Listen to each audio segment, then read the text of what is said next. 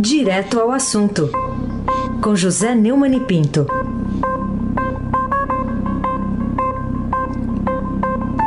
Oi, Neumani, bom dia. Bom dia, Raíssa Abac, Carolina Ercolim. Bom dia. Bárbara Guerra, Moacir Biasi, Afrânio Vanderlei, Clã Bonfim, Emanuel Alice Isadora. Bom dia, melhor ouvinte, ouvinte da Rádio Eldorado, 107,3 FM. Raíssa Abac, o craque. Bom, Neumann, ontem a Anvisa autorizou a retomada das pesquisas, dos testes sobre a vacina contra a Covid-19 Coronavac, do laboratório chinês Sinovac, parceria com o Instituto Butantan, depois de uma suspensão aí de algumas horas. O que, que você diz sobre isso? Depois de dois dias de paralisação, a Anvisa autorizou, né? Enfim, a retomada dos testes clínicos.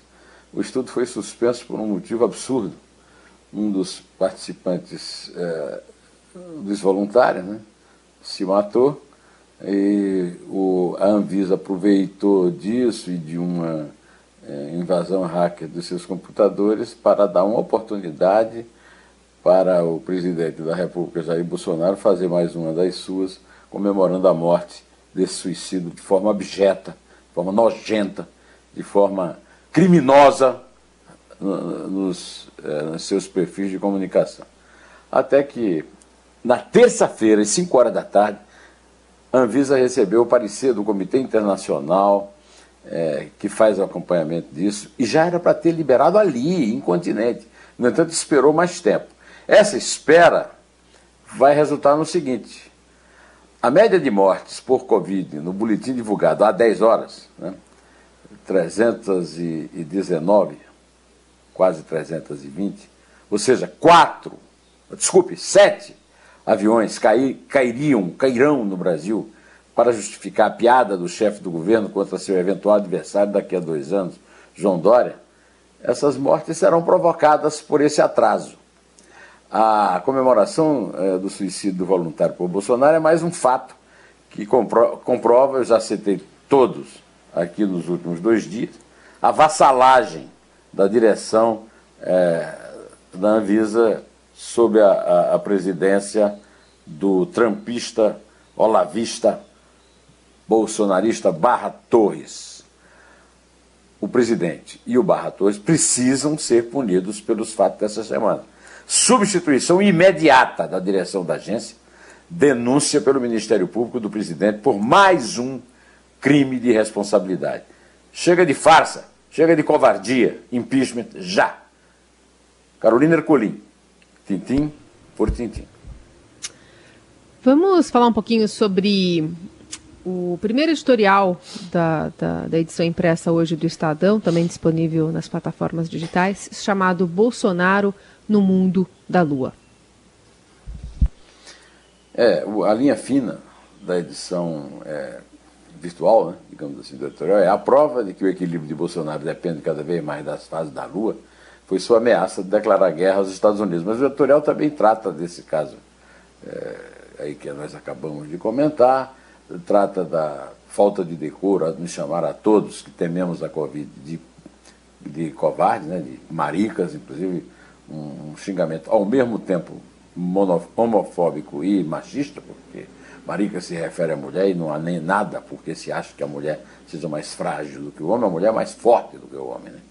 Então eu acho todo mundo devia acessar esse editorial histórico, mais um, o de ontem também já tinha sido, para ler isso aqui, ó. Se tudo isso somado não constitui clara afronta ao decoro do cargo, ou seja, crime de responsabilidade passiva de impeachment, como determina o artigo 7 da Lei 1079, é, é difícil saber o que mais seria. Mas Bolsonaro desafia os brasileiros e suas leis há muito tempo, desde a época em que, como deputado, violava o decoro a cada vez que abria a boca, sem, contudo, ser punido. E não será agora, pelo menos enquanto estiver sob a proteção do notório Centrão, que, em troca, coloniza um governo sem rumo, cujo símbolo maior é a inépcia de um ministro da Economia que deu agora de falar em risco de hiperinflação em razão da escalada da dívida que lhe cabe e a seu chefe administrar. Mas os brasileiros não responderão a mais esse rap do senhor Bolsonaro, pois não tem mais o que fazer do que dar atenção a um presidente que se comporta como o buliçoso da turma do fundão. Há uma pandemia a enfrentar, uma economia a recuperar e um país a reconstruir. Aspas, Entre pólvora, maricas e o risco da hiperinflação, temos mais de 160 mil mortos, uma economia frágil um Estado, Amapá às escuras, lembrou o presidente da Câmara dos Deputados, Rodrigo Maia, que completou. Em nome da Câmara dos Deputados, reafirmo nosso compromisso com a vacina, a independência dos órgãos reguladores, com a responsabilidade fiscal. Para nossa sorte, nem todos em Brasília estão no mundo da lua. Mas isso não basta. Viu? É, eu acabo de ouvir uma entrevista muito boa do, do cientista Carlos Melo, do INSPER, ao Gustavo Lopes, nosso querido Grisa, no podcast Estadão Notícias. Lembrando que não é com tweets que o Congresso cumpre o seu dever e, e que o que o Bolsonaro conseguiu no, no, no Congresso foi blindagem, não foi maioria programática. E isso é também criminoso. O certo é que nas gavetas de Rodrigo Maia, que fica aí dando. É, é, arrotando, digamos assim, a autoridade só no Twitter, o destino do país repousa em 40 processos de impeachment paralisados. Não adianta dizer que vai, que vai perder, deixe perder, exponha quem, quem votar contra, né? Aí se abaque o craque. Bom, queria que você falasse também sobre uma compra de um imóvel por R$ 295.500 em dinheiro vivo, né, pelo senador Flávio Bolsonaro e a mulher dele, Fernanda. É, as contas do casal receberam entre abril de 2014 e agosto de 2018 R$ 295.500 em dinheiro vivo por meio de 146 depósitos sem origem conhecida para pagar parcela de um apartamento na Barra da Tijuca, zona oeste do Rio. O Ministério Público do Rio apontou informação na denúncia, a qual o Globo teve acesso e reproduziu o noticiário, oferecido ao órgão especial do Tribunal de Justiça do Rio. O documento reúne o resultado de investigação sobre o esquema que o Globo chama de rachadinhas, e eu chamo de extorsão, é crime grave, peculato, pegar dinheiro público e usar para benefício privado. Né? é, no gabinete do filho do presidente Jair Bolsonaro na Assembleia Legislativa do Rio, aliás. Flávio foi denunciado como líder da organização criminosa.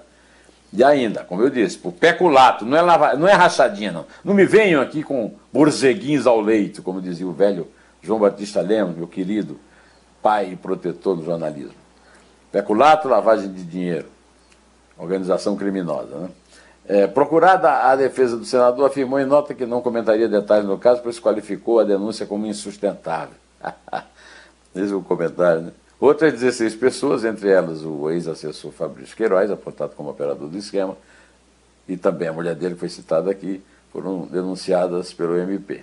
O, o Ministério Público Federal devia aproveitar e também denunciar Jair Bolsonaro, mas vai fazer de jeito nenhum. Por quê? Ora, tudo isso que o Jair Bolsonaro. Aquela Aquele dia fatídico que o editorial do Estadão comentou tão bem, né, anteontem, terça-feira, foi tudo provocado por essa notícia. O Bolsonaro perdeu completamente as estribeiras, aliás, nunca teve, né, mas perdeu de vez com esse noticiário da denúncia do Ministério do, do Rio ao, ao filho.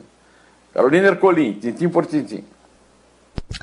Queria que você comentasse também o fim do auxílio emergencial, né, agora em dezembro, por parte do governo federal, e o que ele quer colocar no lugar para atender parte das pessoas que vão ficar sem essa renda.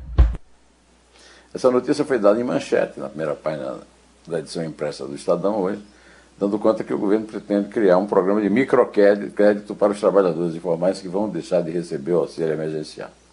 Esse programa de microcrédito, primeiro, me lembra é, é, governadores é, ladrões que não conseguiam administrar seus orçamentos que emprestavam dinheiro aos funcionários em vez de pagar os vencimentos deles. O, o, o governo Bolsonaro não está sendo política nova nem nisso. Ah, além disso, é uma forma para colocar de novo no foco da luz o ministro da Cidadania, Onix Lorenzoni, candidato do Bolsonaro ao governo do Rio Grande do Sul em 2022. Né? é, que fez uma reunião com o presidente do Banco Central, Roberto Campos Neto, e, e, e veio com essa ideia de que a Caixa Econômica Federal, o banco oficial responsável pelo, pela operação do pagamento de auxílio, já tem condições de oferecer 10 bilhões de reais para financiar uma nova linha de crédito. Além da, da, da campanha né, do Onix Lorenzoni, que é um ministro incompetente, que não conseguiu fazer uma boa distribuição, sumiu do noticiário, porque perdeu completamente a, a proteção que ele tinha do chefão. Né? Além disso, é um show de prestidigitação de um governo que só oferece passes de mágica para resolver problemas práticos do dia a dia. E quando é, é, é, é colocado diante dessa evidência, o, a Frânio Vanderlei, o que é que o Bolsonaro diz? Hein? É o Brasil, né? É o Brasil, né? É isso aí. Pronto, Carolina, pode contar, por favor. É três. É dois. Não é para rir, não é para chorar. É um. Em pé. É o Brasil, né?